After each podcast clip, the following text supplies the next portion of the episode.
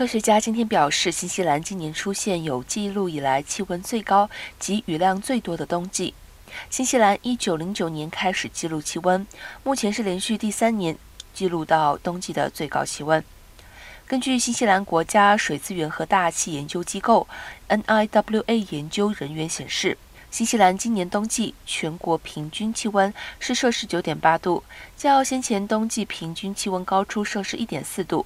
同时，恶劣天气上月袭击新西兰，尤其是南岛，当地普遍出现水灾，导致数百户人家暂时撤离。